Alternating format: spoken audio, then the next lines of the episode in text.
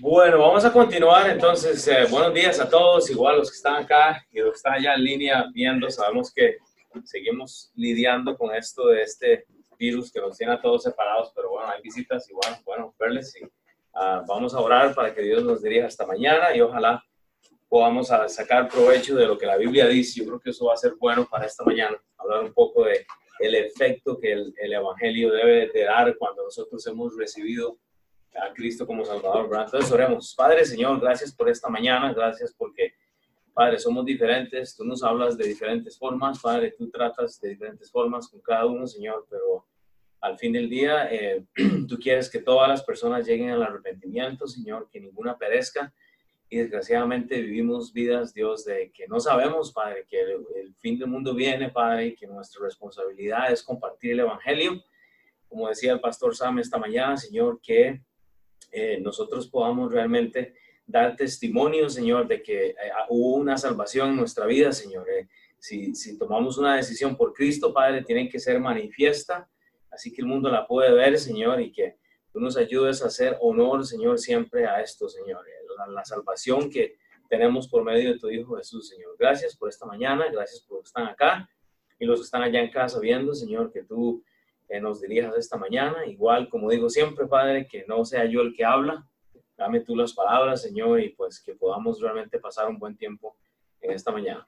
Amén. Pues vamos a hablar del efecto del Evangelio y eh, para los que no han estado, estamos estudiando el libro de Primera de Corintios, entonces solo para recordar un poco lo que eh, nosotros hemos estudiado en el libro de Corintios, bueno, Pablo ha identificado a esta iglesia, es simplemente una iglesia que sabe y conoce de Dios, pero realmente no vive lo que la Biblia dice, o sea, no está haciendo lo que la palabra de Dios dice, era realmente este eh, Pablo quiere hablar mucho de la gracia. Había muchos problemas en esta iglesia, creo que como los tenemos nosotros hoy en día.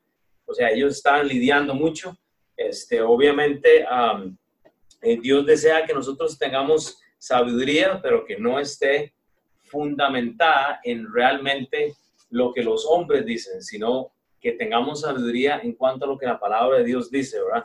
Entonces nosotros hemos recibido la salvación y por ende los que somos salvos, los que, los que hemos puesto nuestra fe en Cristo, pues debemos de dar fruto. O sea, no podemos quedarnos ahí. Y cuando digo que el efecto del Evangelio, no estoy diciendo que el efecto del Evangelio solo va a verse de una forma, pero digo, hoy vamos a ver cómo el Evangelio, cuando realmente ha tomado semilla en el corazón de una persona, tiene que verse diferente. Entonces, vea, lo que estudiamos la semana pasada eh, en primera de Corintios capítulo 2 del 1 al 5 fue esto, dice Pablo, así que hermanos, cuando fui a vosotros para anunciarnos el testimonio de Dios, no fui con excelencia de palabras o de sabiduría, o sea, el contexto es el evangelismo.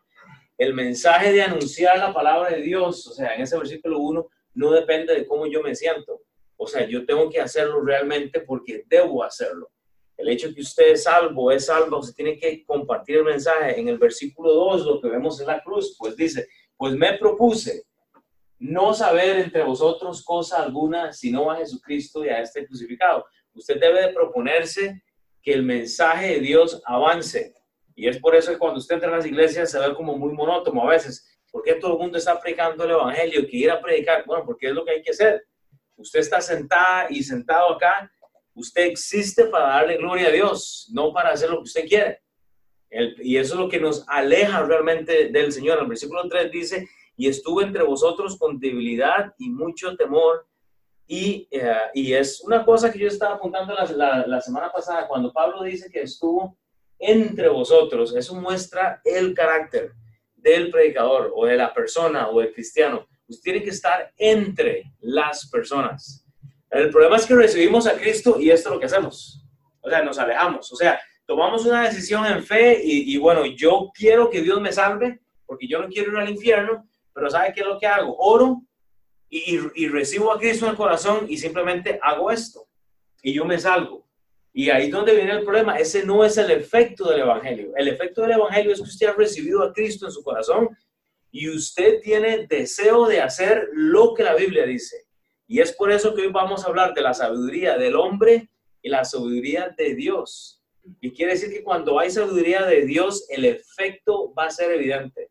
Luego terminamos en el versículo 4 y 5 porque dice, y, mi palabra y mi predicación fue con palabras persuasivas de humana sabiduría, sino demostración del Espíritu de poder para que vuestra fe no esté fundada en la sabiduría de los hombres, sino en el poder de Dios. O sea, no está en mí, sino en Dios. Es Dios el que va a hacer el trabajo en nuestras vidas. Y el propósito del mensaje que es, es tener una buena fundación para que vuestra fe no esté fundada en la sabiduría de hombres. ¿Por qué es que hoy en día hay gente que duda de si va a ir al cielo o va a ir al infierno? ¿Por qué es que usted le pregunta a una persona, si usted muriera hoy, ¿a dónde usted iría?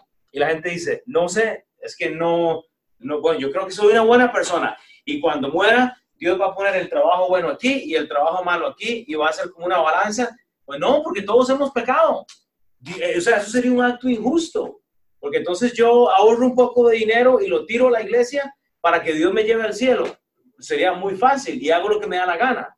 Pues no, o sea, la fundación de nuestra fe tiene que estar puesta no en los hombres. Y ese es el problema que tenemos hoy, que la gente está enfocada en la esperanza que el hombre da.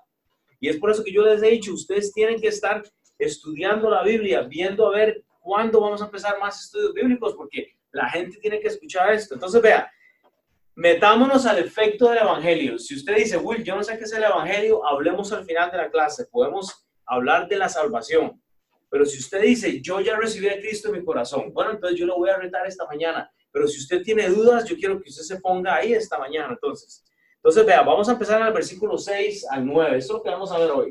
1 Corintios 2, 6 al 9. Entonces dice Pablo, sin embargo, o sea, sin embargo, tomando en cuenta lo que yo ya le dije, sin embargo, hablamos sabiduría entre los que han alcanzado madurez. El punto de esta mañana es madurez para evaluar cuál sabiduría estamos tomando. Si es realmente de Dios o de hombre, dice, para los que han alcanzado madurez y sabiduría no de este siglo ni de los príncipes de este siglo que parecen. Mas hablamos sabiduría de Dios en misterio, la sabiduría oculta, la cual Dios predestinó antes de los siglos para nuestra gloria. Y vamos a estudiar estas palabras en un segundo. La que ninguno de los príncipes de este siglo conoció, porque se lo hubieran conocido, nunca habrían crucificado al Señor de gloria. ¿A quién? A Jesús. La gente crucificó a Jesús había ignorancia, ellos no sabían. Usted le pregunta hoy en día a mucha gente, ¿por qué Jesucristo estaba en una cruz en la, en la iglesia? La gente no sabe. Ah, era una buena persona. No, Él murió en la cruz para salvarle, no para tenernos a nosotros en incertidumbre. Pero dice, la que ninguno de los príncipes de este siglo conoció, porque se lo hubieran conocido, nunca habrían crucificado al Señor de gloria. ¿Qué han, hecho ustedes o qué hicieron cuando escucharon el Evangelio? ¿No, ¿No sintieron temor de decir, híjole, no sabía que Cristo había muerto por mis pecados para que yo no vaya al infierno? Es el mensaje de hoy. Antes bien, como está escrito, antes bien, como está escrito, esto se profetizó en el Antiguo Testamento. apunte esta nota. Eh, eso es Isaías 64 dice, antes bien, ¿cómo está escrito? O sea, lo que Pablo está diciendo es que lo que se escribió viene desde el profeta Isaías en Isaías capítulo 64. Usted pueda leer del versículo 1 al 4 y ahora vamos a llegar allá. Pero dice, cosas que ojo no vio, ni oído oyó, ni han subido en el corazón de hombre, son las que Dios ha preparado para los que le aman. O sea que Dios ha preparado algo que usted puede tener posesión. Es por eso que Pablo habla acá de la predestinación, porque dice, la cual Dios predestinó. Y quiere decir que Dios ha preparado cada ser humano para que sea partícipe de ir al cielo. El problema es que el ser humano está así. No, es que yo no voy a hacer esto porque si yo obedezco al Evangelio, ya no puedo pegar más fiestas. No, es que si yo obedezco a Dios, ya no puedo hacer lo que me da la gana. Yo le compartí el Evangelio esta semana, no, hace dos semanas a una persona en el trabajo. Bueno, esta persona eh, no quiere casarse, quiere vivir simplemente con su pareja por toda la vida, o sea, quiere tener una, una relación abierta, no quiere casarse porque hay mucho compromiso, etcétera, pero sí quiere ir al cielo. Entonces yo digo, bueno, si la Biblia dice y habla de la fornicación, habla del adulterio, habla del pecado. Entonces, nosotros queremos salvarnos, pero no queremos obedecerle al rey de la salvación. Eh, eh, o sea, eso sería una salvación muy conveniente, ¿verdad? Ah, bueno, yo quiero ir al cielo, pero igual voy a robar. O sea, ¿tiene sentido eso? Que nuestra salvación, Dios ha preparado nuestros cuerpos para que nosotros estemos con Él, los que le aman. Pero si usted ama a alguien, usted le responde, ¿sí o no? Entonces, es, es, lo que tenemos que hacer. Pablo enfáticamente habla de no hablar de lo mismo. Y eso es el problema. Vea, estudiemos entonces el, el versículo 1. Solo para, para ver dos puntos que usted tiene que entender del primer versículo, del versículo 6. Léalo usted conmigo. Entonces dice, eh, 1 Corintios 2, 6. Sin embargo, entonces, sin embargo, usted tiene que considerar lo que ya hemos estudiado. Pero si usted está nuevo, sin embargo, piensa en lo que le voy a decir ahorita. Sin embargo, dice Pablo, hablamos sabiduría entre los que han alcanzado madurez, pero dice, y sabiduría. Entonces, punto número uno, el efecto del Evangelio causa división en cuanto al mensaje. Que quiere decir que si yo le digo a Jesús, hey Jesús, este es el mensaje del Evangelio, usted para ir al cielo tiene que hacer esto, ¿sabe qué es lo que causa? Una división en su corazón. Y quiere decir que cuando una persona escucha el Evangelio, tiene que dividir su corazón y decir, híjole, si yo no respondo al Evangelio, voy a ir al infierno. Pero si yo respondo, entonces voy a morar con Él. O sea, voy a estar con Él. Porque ¿qué es lo que pasa? Los príncipes de estos siglos, todo perece. Entonces, la, el efecto del Evangelio causa división en cuanto al mensaje. Y quiere decir que cuando usted comparte el Evangelio, usted tiene que causar división en el corazón de una persona. ¿Sabe por qué? Porque cuando usted confronta a alguien con el Evangelio, la gente va a tener que tomar una decisión. Y ve, yo entiendo, si usted recibe a Cristo hoy y usted dice, ya yo me puse cuentas con Dios, he orado, estoy segura, estoy seguro que yo voy al cielo, pero si su vida sigue igual, si usted no quiere tomar cambios que son saludables, no creo que ha habido una salvación entonces ocupados en nuestra salvación con temor y temblor. Eso dice Filipenses 2, 16, está hablando Samuel. O sea, no es solo ser salvos. Yo digo, ser salvos, ¿para qué es? Es ser salvos porque hablamos la sabiduría que ya Dios nos ha dado. Y quiere decir que el Evangelio tiene que dividir su corazón, porque luego vea la otra parte. El Evangelio causa división ahí está en rojo, en cuanto a las personas del mundo. Vea, esto es muy sencillo. ¿Usted está con Cristo o usted está en contra de Cristo? Ah, pastor, ¿qué parecería a la iglesia? Híjole, no. El estudio bíblico, jamás. Y es que yo tengo que trabajar, que sí tengo que hacer otro. Bueno, entonces, ¿usted está con Cristo o está en contra de Cristo? Yo les hablé de eso anteriormente. Una persona que está con Cristo es un cristiano. No vamos a hablar, no estamos hablando de religiones, pero la persona que no está en Cristo es un anticristo, porque nosotros pensamos que el anticristo es esta figura, ¿verdad? Que es el, diablito con la colita roja y que anda ahí como asustando. En un momento, usted puede ser un anticristo cuando usted está en contra de obedecer lo que la Biblia dice. Y eso es simple. Pablo enfáticamente habla de no hablar lo mismo que el mundo habla. Y es un proceso. Cuando yo fui salvo, me tomó casi tres meses dejar el, alcoholismo, las drogas, y, yo les he contado mi testimonio. Pandillas, yo me metí en todo lo malo que usted puede, o sea, si usted hizo algo malo, yo le gané. O sea, yo le gané. Pero el día que yo escuché el Evangelio y que me explicaron el Evangelio, yo sabía que tenía que hacer un cambio. Y nunca se me olvida, en la primera banca de una iglesia, yo entré, pero oiga, estaba cruzado o bombeado, o no sé cómo decirlo, tenía como tres drogas en mi cuerpo y yo me senté en la primera banca de la iglesia y nunca se me olvida cuando, eh, Greg, ustedes ya conocen a Greg, cuando él, estaba aplicando de un surfista y, él decía, la vida del cristiano es como un surfista. Usted va al mar y, ellos están en el punto de quiebra, ahí esperando, cuando ellos saben que la ola viene, usted tiene que montarse y cuando se monta, puede ir en la ola, pero el problema es que no lo hacemos Y ese día, ese domingo, yo nunca se me olvida, yo fui al servicio, me saqué un montón de cocaína, de marihuana, y yo dije, hasta aquí termino. Y yo dije, ya basta, porque estaba soltero, propuse matrimonio como siete veces y todo el mundo me decía que no. Yo decía, pero ¿por qué me dicen que no? ¿Me entiendes? O sea, no, hay, no había razón. Yo, o sea, no había razón y no necesité de Alcohólicos Anónimos, no necesité. Yo lo que necesité fue que mi corazón fuera dividido, porque una persona tomó el tiempo para compartirme el Evangelio.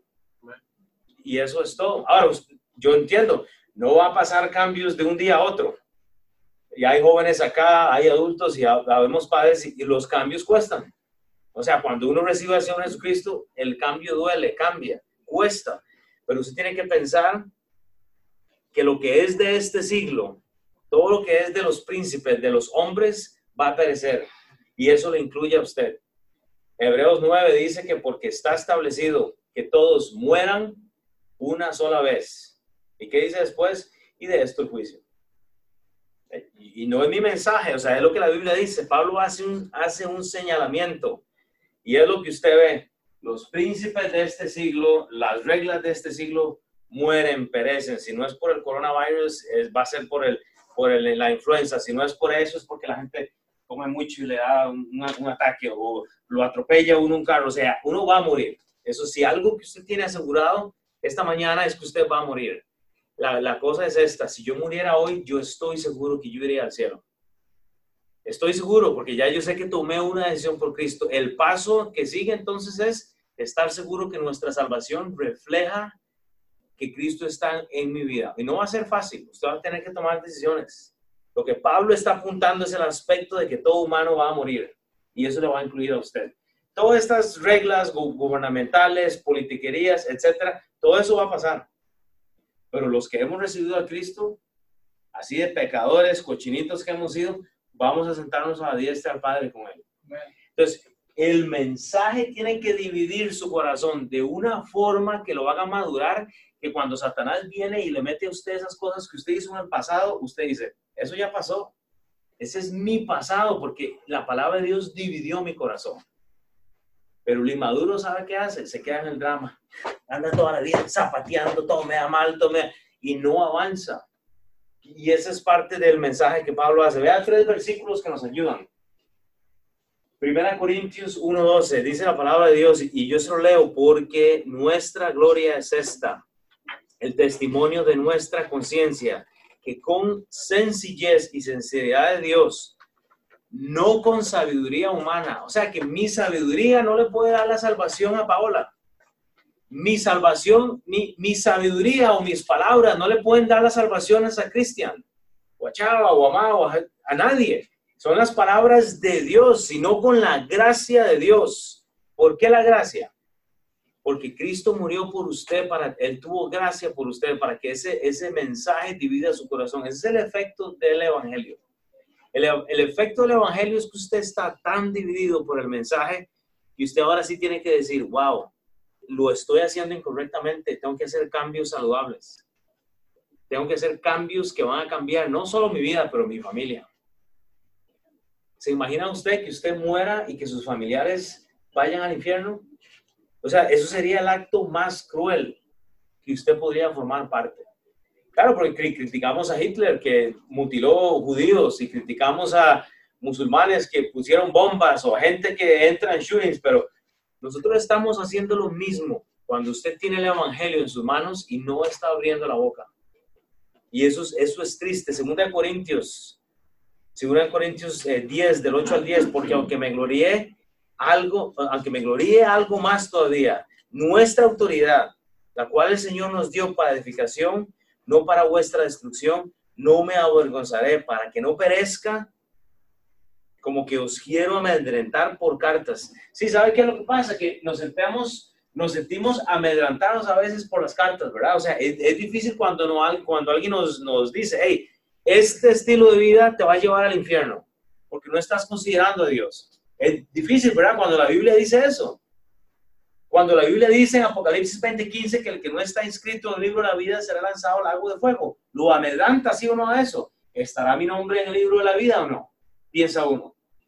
Pero la Biblia dice en Efesios 2, 8, 9, porque por gracia sos salvos por medio de la fe y esto no de vosotros, pues es donde Dios, no por obras, para que nadie se gloríe. O sea, la salvación es por gracia.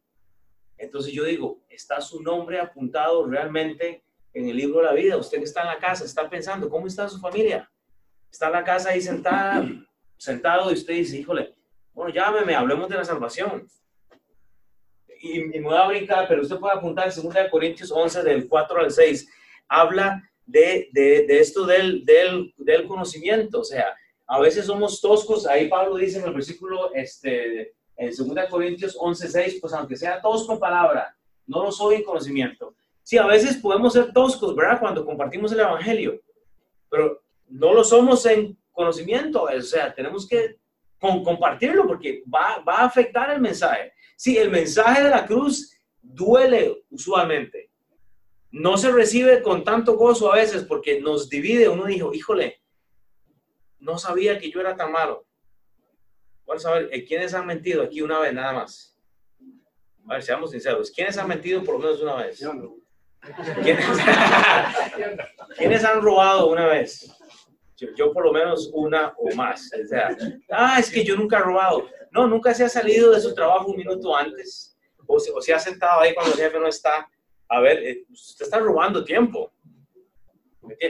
Y yo lo he dicho, ¿cuándo ha visto usted a una mujer o un hombre dice, uy, la Biblia habla, Jesús dice que el mirar y codiciar es adulterar o fornicar. Usted está haciendo lo mismo con solo mirar, pero por dicha Cristo murió, porque todos somos unos mentirosos, unos ladrones y unos fornicarios adúlteros, todos, incluyendo este pelón barbudo que está acá, o sea, todos lo somos. Pero gracias a Dios que Cristo nos salvó y nos dividió. Pero vea, lo que, vea el punto que quiero llegar, porque en este mismo versículo pase, en 2 Corintios 2.6, Pablo habla una palabra interesante, dice, sin embargo, para repetir, 2 Corintios, 1 Corintios 2.6, sin embargo, hablamos sabiduría entre los que han alcanzado, que dice madurez. Sí, la madurez, eh, eh, eh, el efecto del evangelio causa división. ¿Sabe por qué? Porque se ve. El efecto del evangelio causa madurez. ¿Sabe por qué? Porque se distingue. Un maduro se distingue. Esta semana pasada fui a visitar a una persona de la iglesia, no a la clase hispana, sino a la clase americana, y, me da, o sea, hay, alguien que está enojado porque la iglesia no abre todas las, puertas y, no nos reunimos ya todos y, y ya se va de la iglesia. O, se enojan porque, y, hay reunión tras reunión tras reunión, o sea, yo digo, wow, o sea, en vez de apoyar lo que hay, bueno, si no se puede reunir, conéctese en línea. Hay gente metida ahorita en línea. O sea, bueno, si hay, vea, todavía queda una, dos, tres, cuatro, y hay sillas todavía. Usted puede venir. Ah, no, pero no. Me voy porque no ha abierto la iglesia. Digo, ¿maduro o inmaduro? Ese es el efecto del evangelio. El evangelio es agradecido, que quiere decir que si no nos podemos ver en el edificio, usted puede conectarse en línea. E, es así de simple la, madurez se demuestra, ¿sabe por qué? Porque el maduro se reproduce, siempre hay fruto. Usted siempre va a dar fruto. Un maduro se va a reproducir siempre, siempre. Veamos la palabra madurez en tres términos diferentes o tres vocablos. Madurez, veámoslo como maduro, según lo que dice la Biblia. En Génesis dice, vea el proceso de un maduro un maduro. Génesis 40:10 dice, y en la vid, tres sarmientos y ella como que brotaba. O sea, está hablando de, un proceso. Y arrojaba su flor viendo a, oiga, viendo a madurar sus racimos de uvas. O sea, la madurez es un proceso. La vid o la uva no, no la planta usted y, y al otro día ya hay un montón de uvas. O sea, va a ser un proceso. Es lo mismo de la salvación. Eh, o sea, hay que trabajar en la salvación en el aspecto de la santidad del, del, madurar. O sea, Isaías 18:5, lo, lo, lo, mismo dice, porque antes de la siega, o sea, antes de recoger el fruto, cuando el fruto sea perfecto, ¿qué es el fruto? El fruto perfecto. Usted no puede hacer vino con la, el fruto de la vid si apenas la, la tiene así chiquita. Usted tiene que esperar a que el fruto esté perfecto o listo para con, hacerlo el vino. Dice, porque antes de la siega, cuando el fruto sea perfecto y pasada la flor se maduren los frutos, o sea, es fructífero, entonces podrá con eh, podaderas las ramitas y cortará y quitará las ramas. O sea, hay un proceso, pero tiene que haber fruto. Eso es el concepto, la madurez vista como madurar, o sea, hay un proceso.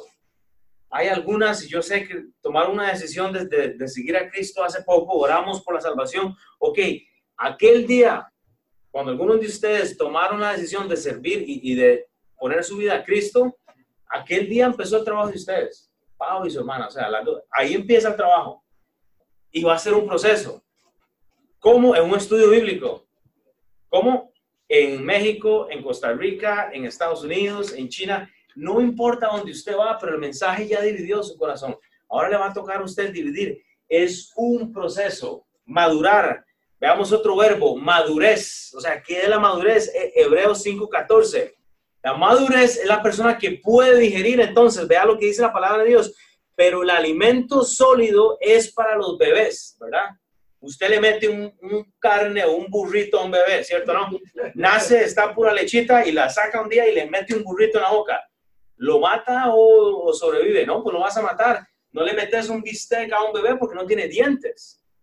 Y Dios se encarga de eso en la Biblia pero el alimento sólido es para los que han alcanzado madurez. Yo no puedo esperar de un nuevo convertido que haga ya lo que un maduro podría hacer. Es un proceso, por eso es que en la iglesia queremos que usted lleve un discipulado. Por eso hacemos estudios bíblicos para que usted haga preguntas. Pero dice, para los que por el uso tienen los sentidos ejercitados en el discernimiento del bien y el mal. ¿Qué es el uso? ¿El uso de qué? De la palabra de Dios yo no puedo hablarle a ustedes de, escatología, yo no puedo hablarles de, la, de, las, de los secretos de las dispensaciones de la Biblia, de los tiempos, si ni siquiera han entendido que el Evangelio acaba de comenzar en su día. Entonces va, a ser un proceso. Y ahora, ¿qué es un maduro entonces? ¿Qué es un maduro? Veámoslo, eh, el aspecto de un maduro en la palabra de Dios. Marcos 4, 28, 29. Está hablando Jesús, porque de suyo lleva fruto la tierra. De suyo lleva fruto. Un maduro da fruto. Cuando usted recibe a Cristo, usted quiere llevar a alguien más a los pies de Cristo. Primero hierba, oiga, sale esa hierba, luego espiga, después grano lleno de espiga, y cuando el fruto está maduro, enseguida se mete la hoz, porque la sierra ha llegado. La sierra ha llegado. ¿Qué es la hoz? La palabra de Dios. Penetra y duele, divide.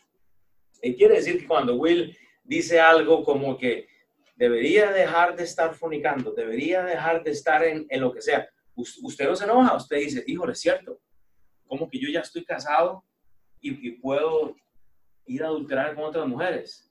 Es que el pastor anda siguiéndome, anda vigilándome. Pues no, eso es que usted está metido en problemas. Yo nada más estoy diciendo que la palabra de Dios dice. Es simplemente que usted hace honor a la esposa que usted tiene o al esposo que usted tiene. Simple.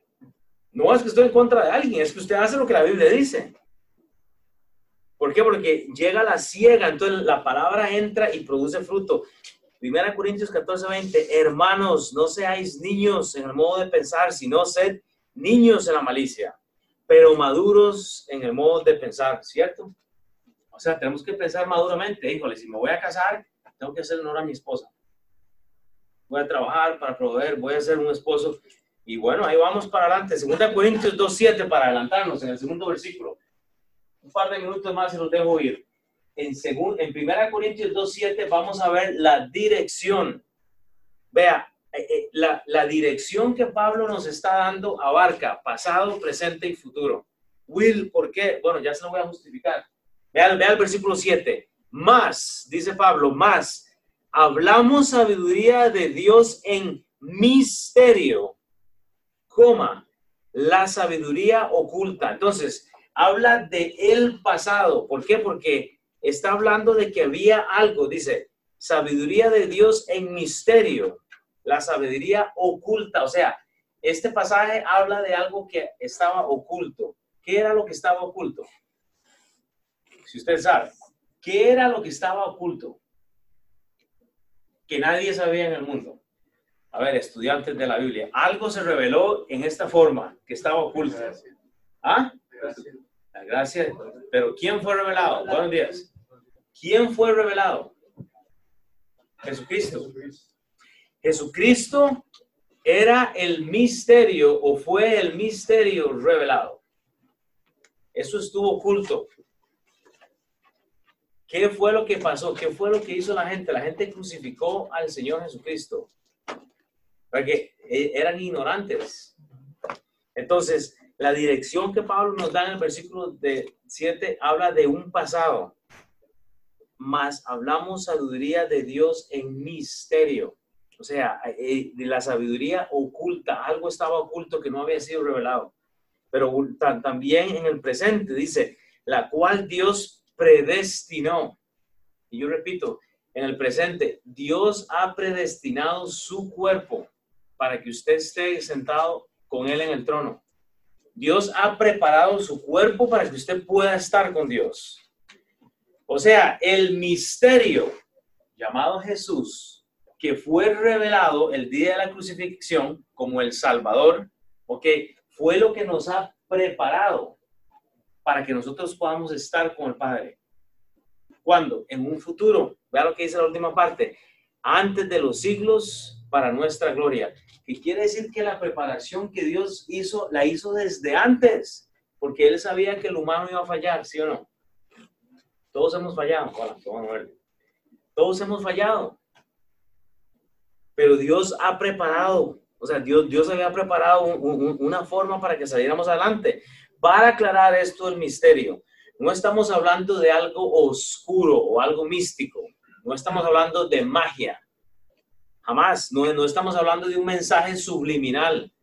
Simplemente estamos hablando de Jesucristo. Lo que estamos hablando es que esta sabiduría, este conocimiento, todo esto que se ha visto ahora va a morir, pero la revelación de Jesucristo permanece por todos los siglos y eso fue preparado porque Dios sabía que el ser humano iba a fallar desde Génesis. Es por eso que usted necesita un Salvador. Es por eso que usted no se puede salvar, porque necesitamos a alguien que pague por nuestra culpa. Y Dios predestinó un misterio, preparó a, Jesucristo para salvarnos, para un futuro, desde los siglos, pasado, presente, futuro. Hoy en día pasa muy similar. Hay gente que no conoce acerca de la salvación y es por eso que es oculto. Se ha preguntado usted, si usted muriera hoy, ¿iría al cielo o iría al infierno? Piense, porque Dios ha predestinado su cuerpo, su alma, para que esté con Dios. ¿No le preocupa eso? Y yo quiero que piense, si usted tiene dudas en cuanto a la salvación, hablemos ahora antes de irse, pero no se quede con eso. Hay que recordar que las personas no conocían al Mesías cuando fue revelado. El Mesías fue el misterio, Jesucristo fue el misterio revelado. Y en la Biblia habla de misterios, podemos hablar de eso en algún momento, pero ese misterio fue predestinado, preparado para los siglos, para nosotros ahora, para el resto, para lo que queda.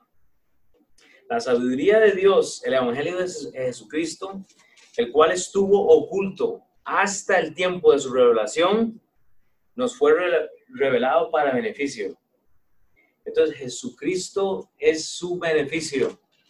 No soy yo, no es la iglesia, no es el vecino, nadie le puede salvar.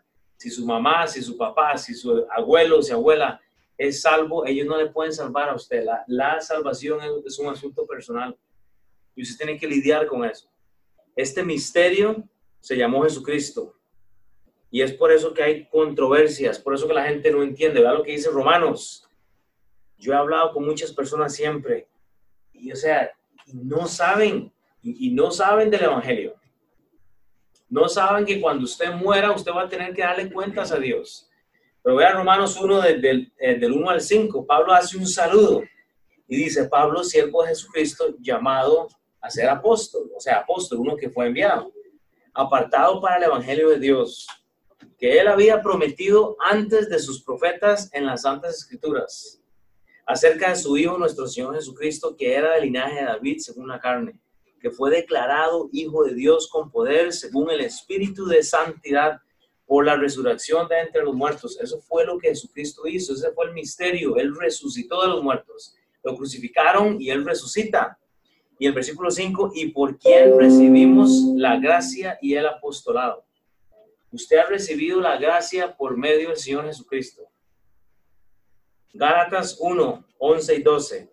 Mas os hago saber, hermanos, que el Evangelio anunciado por mí no es según hombre. Repito, la sabiduría que usted necesita no es la que yo tengo, porque yo soy inepto, yo no tengo sabiduría.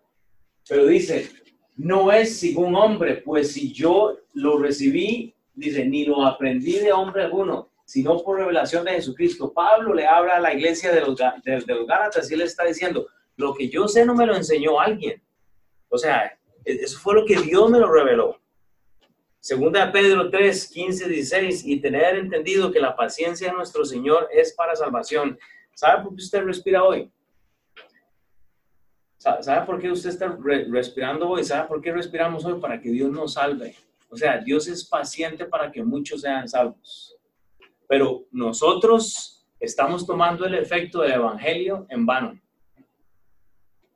Quiere decir que mucha gente recibe al Señor como su Salvador personal y nunca lo comparte. Eso es triste. O sea, es triste que hay gente que dice, yo soy cristiano, cristiana, pero no comparte el Evangelio.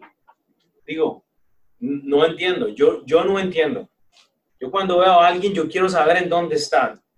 Hermana, si muriera hoy, usted iría al cielo o al infierno. O sea, ¿está segura? Usted tiene que preguntarse eso esta mañana.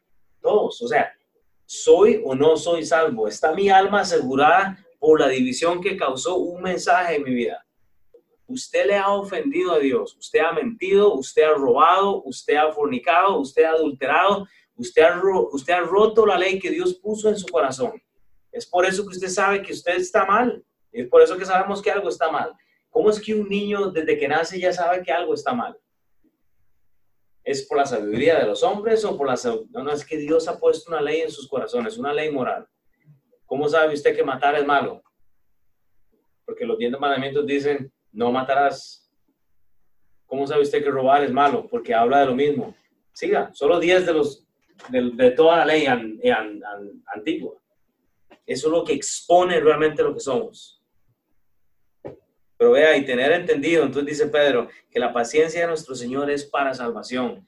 Dios no es paciente para que a usted le dé la gana hacer el cambio, no. No, no sea orgullosa. Dios le puede quitar la vida hoy.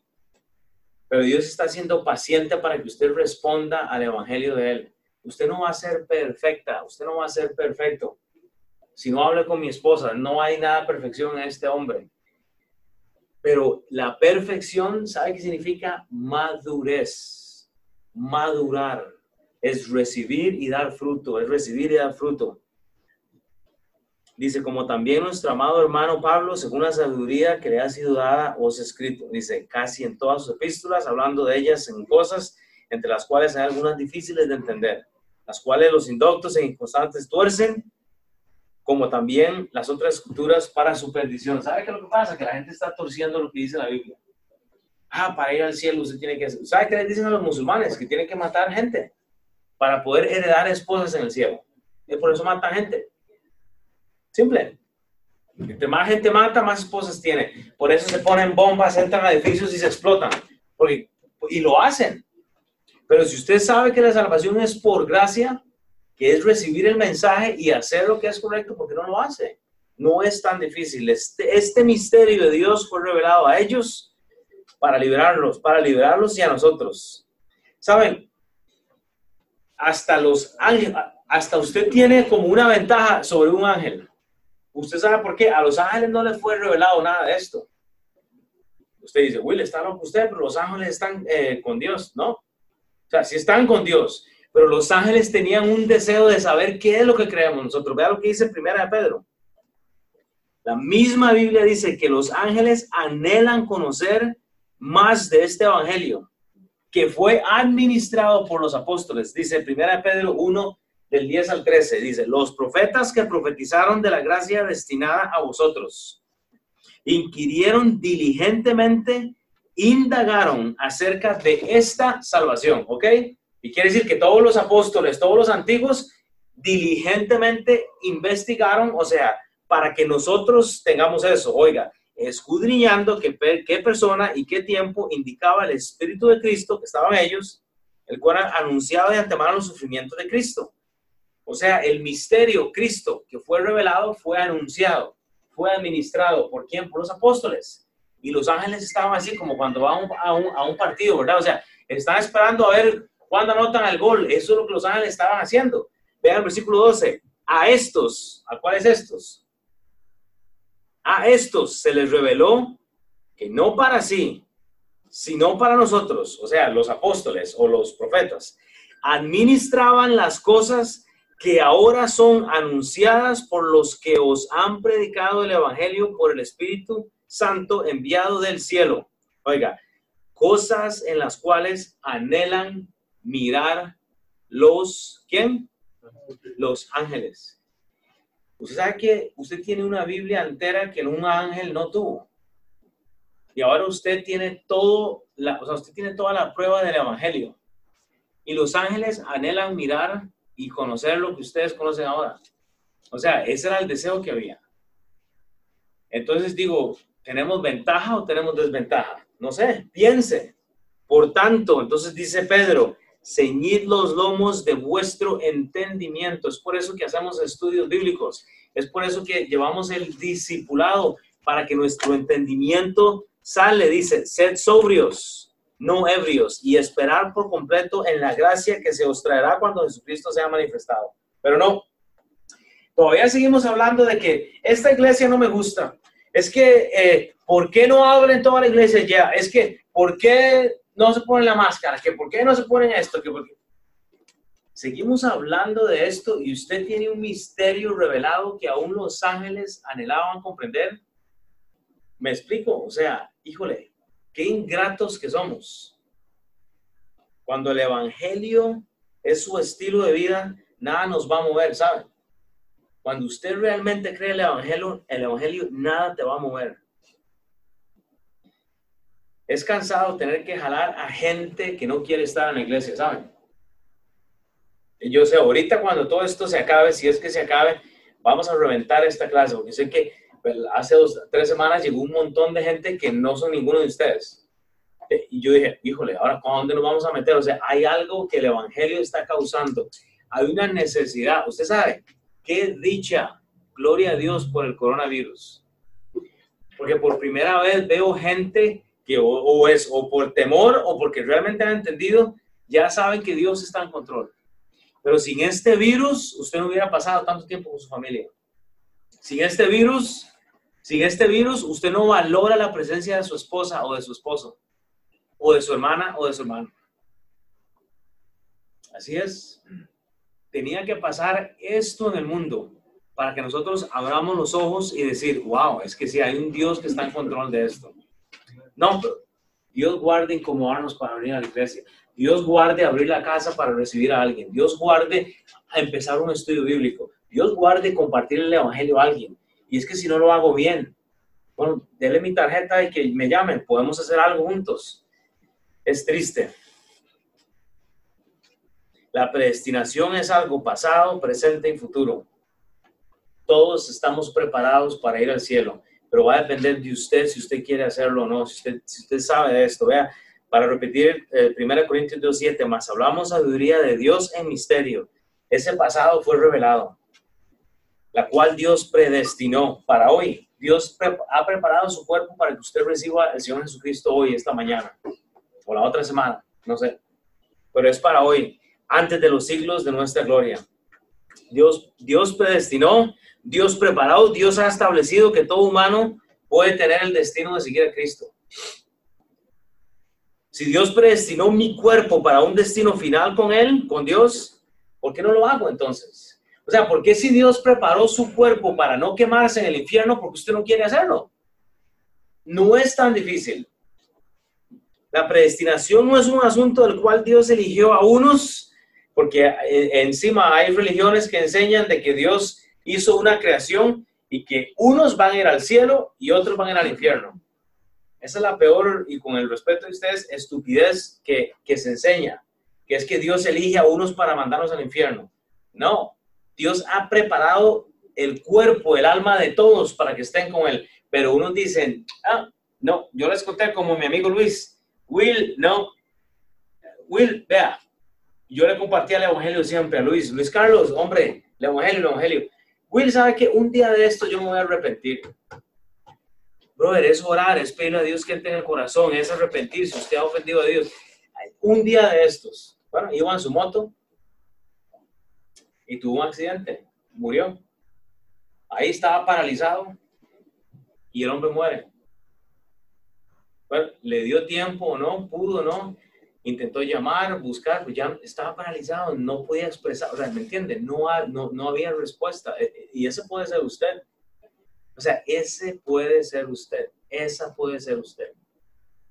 Pero si usted está viviendo hoy como que usted tiene 100 años más de vida, pues yo no sé quién le dijo que ahorita llegábamos hasta los 100 años. Pues bueno, hay gente que llega a los 100 y resto, ¿ok? Con el estilo de vida que yo llevé, no creo, yo creo que me quedan ahí un poquito más, pero digo, qué difícil. Pues digamos que Dios le dé 100 años más. Entonces, añádale a su edad 100 años más. Usted va a morir igual. Dios ha predestinado y determinado que cada cuerpo puede amoldarse al plan de Él. Pero usted va a tener que elegir cómo usa sus labios, cómo usa sus ojos, cómo usa sus palabras, cómo usa sus pies. Usted va a tener que determinar los dos, ocho para ir terminando. Entonces, vamos y terminamos unos minutitos. O va a tratar de hacerlo en cinco minutos más y, y los dejo ir. Segunda Corintios 2.8. Aquí muestra a los detractores detractores porque, o sea, si no le conoció, conózcalos. Tiene que conocer a Dios. Vea, dice en el versículo 8, la que ninguno de los príncipes de este siglo conoció. O sea que si los príncipes y los reinos y los gobernadores y sus jefes y sus amigos no han conocido, entonces conózcalo. Hágalo, délo a conocer. Dice, porque si lo hubieran conocido, nunca hubieran crucificado al Señor de la gloria. Pues si usted ya conoce al Señor Jesucristo, a ese misterio revelado, hágalo conocido. Hágalo conocido, o sea, comparte el Evangelio. Comparte el Evangelio. Vea, lo voy a volver a leer este versículo. La, la que ninguna, o sea, hablando de la sabiduría, ¿verdad? Porque dice en el versículo 7, más hablamos sabiduría de Dios en misterio, la sabiduría oculta, la cual Dios predestinó antes de los siglos de nuestra gloria a la, a la que ninguno de los príncipes de este siglo conoció. Pablo estaba dando el contexto de la crucifixión, de la crucifixión del Mesías. ¿Sabe cuál es el contexto de la crucifixión? Es Lucas 23, 34. Cuando Jesús está en la cruz, ¿sabe qué decía? Y Jesús decía, Padre, perdónalos porque no saben lo que hacen. Jesús sabía, por eso le estaba muriendo. Y repartieron entre sí sus vestidos y echando suertes, eh, y echaron suertes sus vestidos. O sea, imagínense, Jesús está en la cruz clavado y él mismo dice, Padre, perdónalos, porque no saben lo que hace. devuélvase, Jonathan. Entonces, ¿qué es lo que pasa?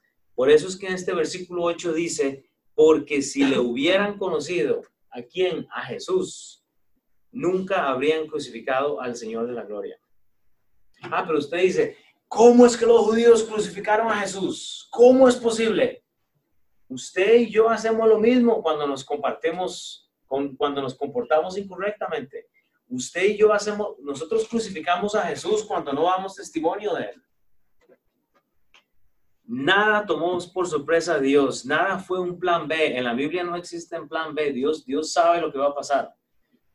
Y yo lo he dicho siempre, si la Biblia dice que ni aún su cabello o sea, ni un pajarito cae a la tierra sin que Dios está en control, sin que Él lo, lo autorice, porque usted le tiene miedo a un virus.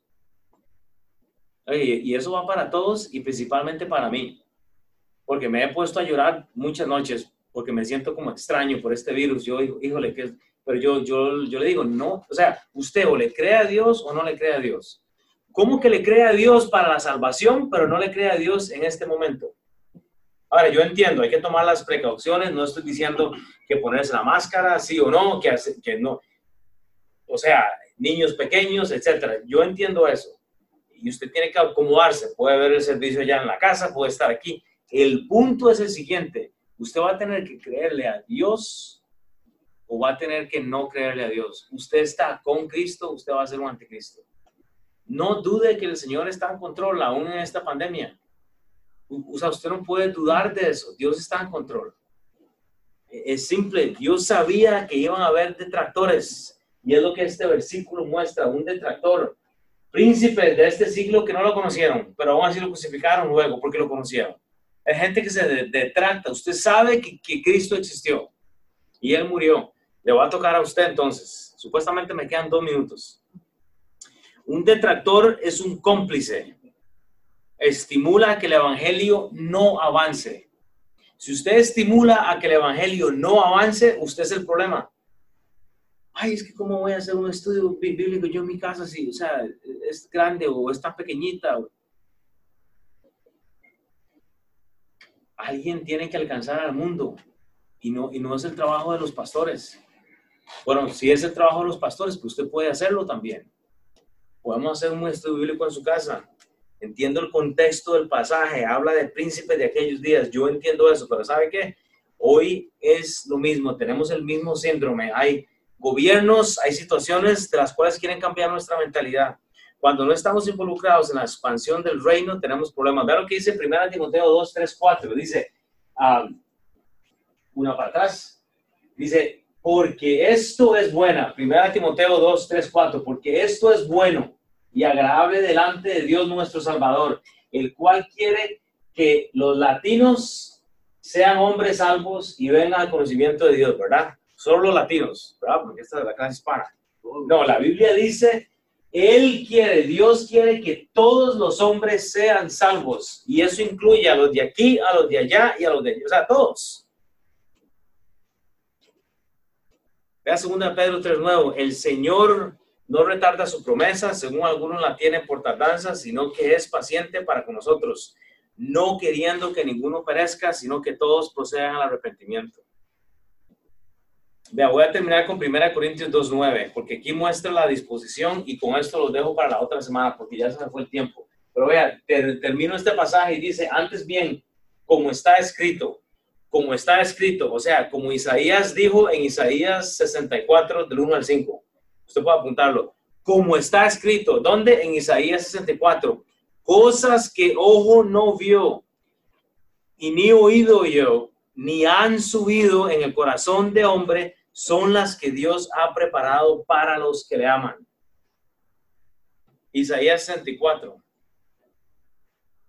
él habla de eso. Isaías 64.4, usted puede buscarlo y leerlo, pero digo, todo este pasaje habla de sabiduría, madurez, tiempos, siglos, habla de gobernantes, autoridades, habla de ignorancia y usted puede ser uno de ellos. Usted puede ser el ignorante de algo tan importante, pero esta es la preparación que debemos de tener y es que el evangelio tiene que llevarlo a usted a que usted madure. El evangelio tiene que quebrar su corazón, el evangelio tiene que dividir el mensaje de Dios tiene que dividir su corazón. Usted le va a creer a Dios o no. Termino con este versículo y ahora se lo dejo ir. Juan 3:16, porque de tal manera amó, amó, o sea, en el pasado. Dios no ama a todos. Dios amó en la cruz. Dios no puede amar al que no le quiere amar. Yo lo he dicho siempre. ¿Me entiendes? Yo no puedo casarme con una persona a fuerzas. Porque de tal manera amó donde Dios en la cruz al mundo que dio, que ha dado a su Hijo unigénito para que todo aquel que en él crea no se pierda, mas tenga vida eterna. Dios nos amó a nosotros en la cruz, pero si ya Dios me amó en la cruz y yo hago, no voy a recibir ese evangelio, pues Dios no me va a amar entonces. Usted no se puede casar con alguien que no es recíproco. Y Dios dice, yo quiero que usted esté conmigo, pero si usted no me ama, yo no le puedo amar. Es así de simple.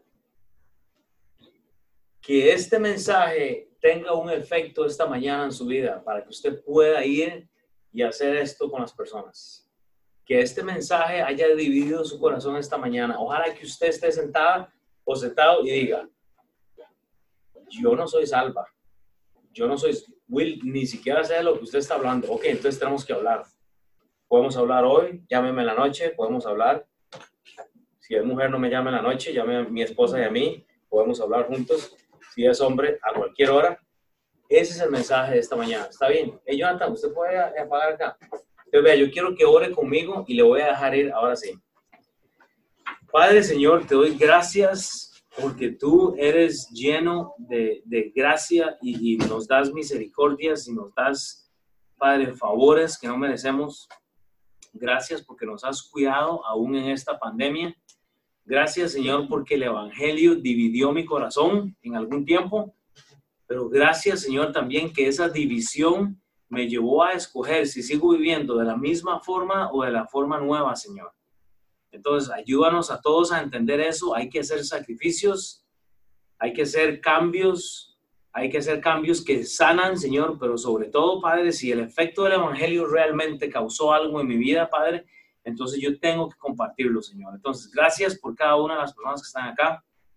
Llévanos, a, a nuestras casas, Señor, y ayúdanos a aprovechar el día. En el nombre de Cristo Jesús. Amén. Amén.